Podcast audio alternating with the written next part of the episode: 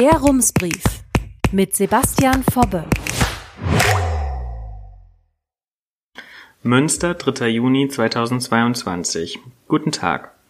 Wann haben Sie eigentlich das letzte Mal vor Wut geschrien? So richtig laut und aus vollem Hals. Vorgestern hatte eine Gruppe von AktivistInnen sich auf dem Prinzipalmarkt vor dem historischen Rathaus versammelt, um eine Minute lang gemeinsam zu schreien.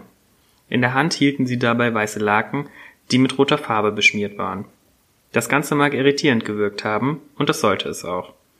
Das Münstersche Bündnis für sexuelle Selbstbestimmung wollte mit der Aktion auf einen Entwurf des obersten Gerichtshofs der USA aufmerksam machen, der voraussichtlich eine Grundsatzentscheidung für das Recht auf Schwangerschaftsabbrüche, das sogenannte Roe vs. Wade Urteil, rückgängig machen wird. Wenn der oberste Gerichtshof so entscheidet, wie es in dem im Mai bekannt gewordenen Urteilsentwurf steht, könnten Frauen in 26 und damit mehr als der Hälfte aller US-Bundesstaaten nicht mehr auf legalem Wege eine Schwangerschaft abbrechen. Für viele Frauen würde das zu einem gesundheitlichen Risiko oder sogar lebensgefährlich, denn Abbrüche in einem unsicheren, nicht sterilen Umfeld können Gefahren nach sich ziehen, etwa starke Blutungen, Infektionen oder innere Verletzungen. Der britische Guardian prognostiziert, ein solches Urteil werde AbbruchgegnerInnen auf der ganzen Welt dazu motivieren, ähnliche Gesetzesverschärfungen auf den Weg zu bringen. Für das Bündnis für sexuelle Selbstbestimmung ist all das Anlass genug, laut und wütend aufzuschreien. Und übrigens gibt es auch in Münster noch Verbesserungsbedarf, wenn es um sichere Schwangerschaftsabbrüche geht. Ein anderes Thema. Wie barrierefreies Münster. Dienstagnachmittag, kurz vor 15 Uhr. Ich stehe an der Promenade und warte auf Wolf Greiling. Mit ihm bin ich zu einer Runde durch Münster verabredet. Greiling möchte mir zeigen, wie er die Innenstadt erlebt. Er nimmt sie ganz anders wahr als ich, das merke ich bei unserer Tour schnell.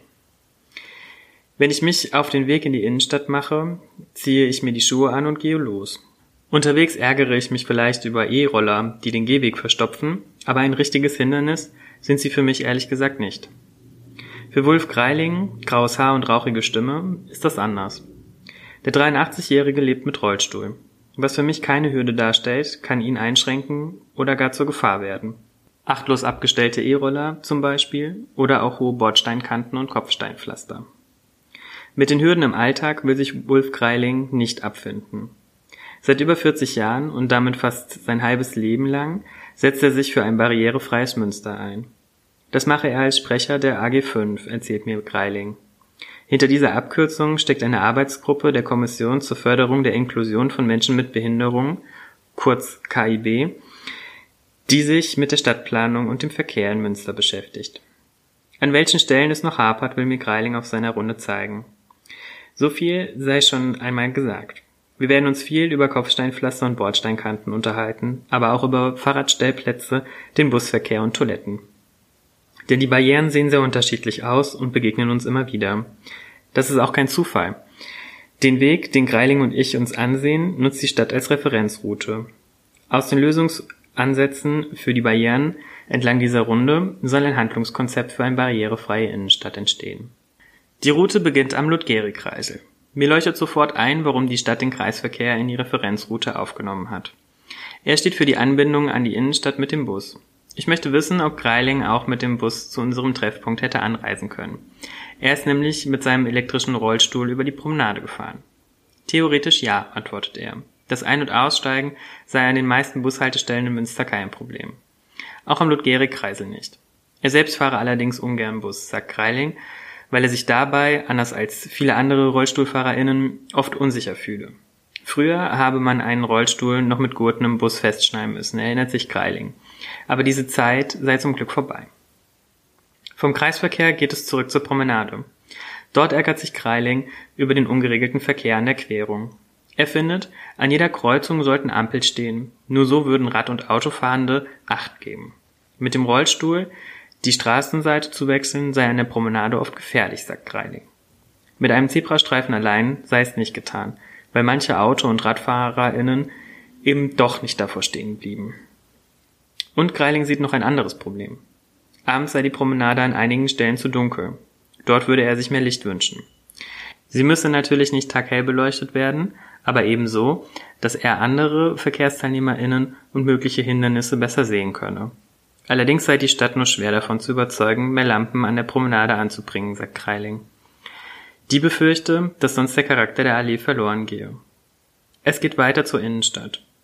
Kurz vor der Ludgerikirche wechseln wir die Straßenseite. Dort ist eine Furt in das Kopfsteinpflaster eingelassen.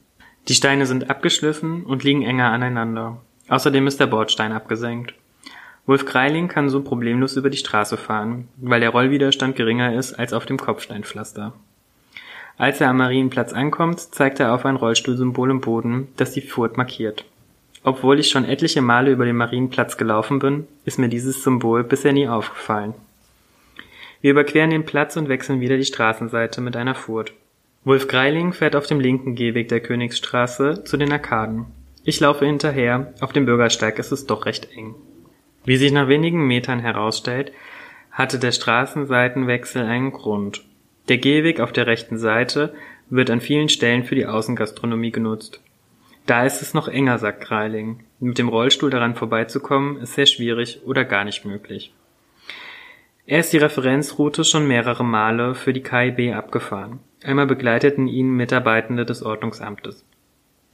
Die hätten jedes zweite Lokal ermahnt, ihre Schilder reinzuholen oder die Tische zu verrücken, damit mehr Platz ist für die RollstuhlfahrerInnen.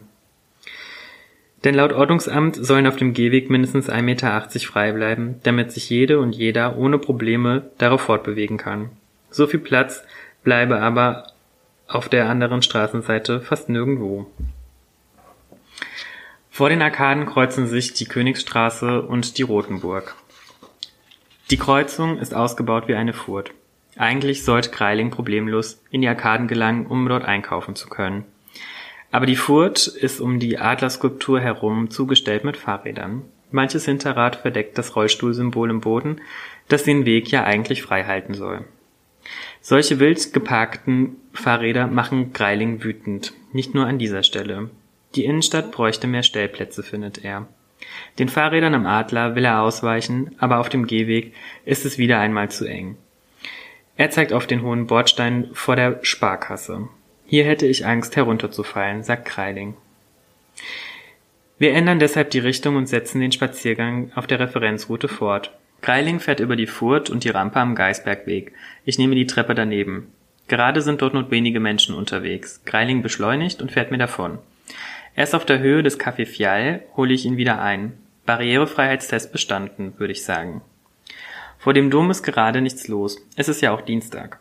Ich frage Greiling, ob er als Rollstuhlfahrer in Ruhe den Markt besuchen würde. Das könne er, antwortete er. Die Gänge seien breit und die meisten Leute nehmen Rücksicht. Er müsse sich aber auf das holprige Kopfsteinpflaster gefasst machen und das störe ihn sehr. Die KIB würde deshalb gerne Beton zwischen die Pflastersteine spritzen lassen, um den Domplatz zumindest barrierearm zu gestalten. Dasselbe fordert die Kommission auch für den Prinzipalmarkt. Bisher stoße der Vorschlag bei der Stadt aber auf Widerstand. Wir bleiben auf dem Gehweg. Vor dem Marktcafé ärgert sich Greiling über zwei Belüftungsrohre, die mitten auf dem Bürgersteig aus dem Boden ragen und aussehen wie Pilze mit Hut. Wenn viel los sei, könne Greiling kaum ausweichen, sagt er. Und zwischen der Bordsteinkante und den beiden Pilzrohren bleibe nur noch sehr wenig Platz. Da bekomme Greiling Angst, schlimmstenfalls auf die Straße zu fallen. Am Domplatz gibt es aber auch noch ein anderes Problem. Die öffentliche Toilette ist nur über eine steile Treppe erreichbar. Die Stadt habe dort eine behindertengerechte Toilette aufgestellt, auch am Ludgeri-Kreise gebe es eine, sagt Greiling. Preisfrage. Wissen Sie aus dem Kopf, wo genau diese Toiletten zu finden sind? Wenn nicht, dann geht es Ihnen wie vielen Menschen mit Behinderungen. Die wüssten oft selbst nicht, wo sie in der Stadt zur Toilette könnten, sagt Greiling. Die einfachste Lösung sei es, mehr Schilder anzubringen. Wolf Greiling fährt an der Bezirksregierung vorbei zum Prinzipalmarkt. Dort sehen wir dieselben Barrieren wie auf dem Domplatz unzählige Pflastersteine, die RollstuhlfahrerInnen beim Überqueren der Straße durchschütteln. Hier wünscht sich die KIB stattdessen eine Furt. Aber die Stadt habe ihre Vorbehalte, sagt Greiling. Ein ganzes Stück rechts und links vom historischen Rathaus gibt es am Prinzipalmarkt schon solche Furten. Bei der Lamberti-Kirche und an der Mündung in die Ludgeri-Straße. Den Umweg über eine der beiden Furten spart sich Greiling allerdings und fährt direkt hinüber zum historischen Rathaus, allem Geruckel zum Trotz. Vor dem Ratskeller ist der Bordstein abgesenkt. Greiling fährt weiter geradeaus. Zwischen dem Stadtbeinhaus und dem Rathaus äh, zeigt er mir einen Fahrstuhl, mit dem RollstuhlfahrerInnen ins Rathausgebäude gelangen können. Den habe die KIB durchgesetzt. Ausgeschildert ist der behindertengerechte Zugang aber nicht. Es würde auch erstmal keine Schilder kommen, sagt Greiling, denn die Stadt wolle den Lift dann erst ausweisen, wenn er durch ein moderneres Gerät ersetzt worden sei. Und wie sieht es mit den Eingängen zu anderen Gebäuden am Prinzipalmarkt aus? Können Menschen mit Rollstuhl mühelos shoppen oder essen gehen? Teils, teils, antwortet Greiling. Es gäbe immer noch einige Geschäfte und Restaurants, die er nicht besuchen könne. Die seien aber eher die Ausnahme. Wer es genau wissen will, kann sich einmal die Innenstadt auf der sogenannten Wheelmap im Internet ansehen. Während wir uns zur nächsten Station auf der Referenzroute bewegen, fährt ein Bus an uns vorbei. Ich frage Greiling, ob er sich weniger Verkehr im Zentrum wünscht. Er findet, Busse sollten auf keinen Fall aus der Innenstadt verschwinden. Viele Menschen mit Behinderung, die außerhalb wohnen, seien auf sie angewiesen. Mit der Idee einer autofreien Innenstadt könne er sich dagegen anfreunden, sagt Greiling. Viel wichtiger sei ihm aber ein härteres Durchgreifen beim Gehweg parken. Dass viele AutofahrerInnen ihre Fahrzeuge rücksichtslos auf dem Gehweg abstellten, ärgere ihn maßlos. Schon dreimal wurde er von der Polizei auf dem Nachhauseweg angehalten, weil er notgedrungen auf der Straße fahren musste. Er konnte schließlich durchsetzen, dass die Stadt einige Poller vor dem Altenheim aufstellt, in dem er lebt, und der Gehweg auf diese Weise frei bleibt. Zum Schluss zeigt mir Greiling die Lübgeri-Straße. In den 1980er Jahren wurde sie als erste Straße in Münsters Innenstadt barrierefrei umgebaut. Zumindest nach damaligen Standards. Heute würde man die Ludgeri-Straße anders gestalten, sagt Greiling und zeigt auf die Bäume, die auf der Straße stehen. Sie seien vor allem für blinde Menschen ein Problem, weil sie unerwartete Barrieren auf einem sonst freien Weg seien. Die Ludgeri-Straße bräuchte deshalb ein Blindenleitsystem vor den Bäumen. In Sachen Blindenleitsysteme habe Münster generell an einigen Stellen in der Innenstadt noch Nachholbedarf, sagt Greiling.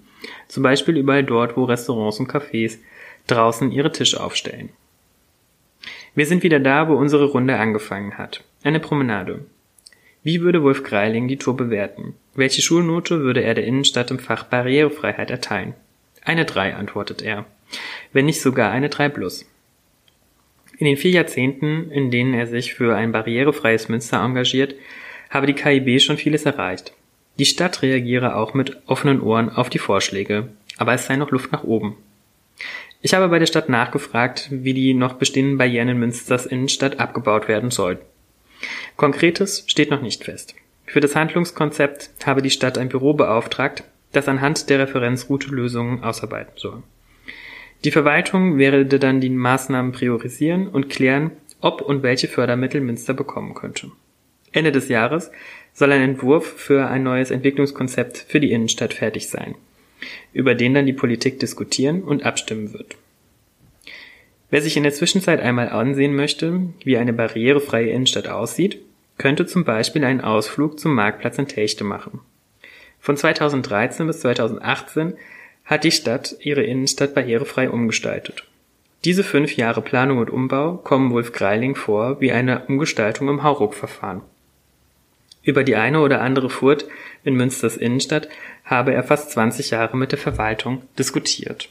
Wolfgang Pieper, der Bürgermeister von Techte, sagt mir in einem Telefonat aber, dass der barrierefreie Umbau der Stadt 2013 gar nicht das primäre Ziel war. Die Stadtwerke wollten damals die Leitungen erneuern, und bei dieser Gelegenheit habe Telchte dann auch gleich die Barrieren in der Innenstadt beseitigt. Für die Planung habe sich die Stadt drei Jahre Zeit gelassen, berichtet Pieper. In dieser Phase habe die Stadt mit Anwohnenden und Gewerbetreibenden Argumente ausgetauscht und Bürgerbeteiligungen ermöglicht. So habe Telchte etwa Stadtspaziergänge organisiert, damit sich nicht behinderte Menschen in die Lage von Menschen mit Behinderungen einfühlen können.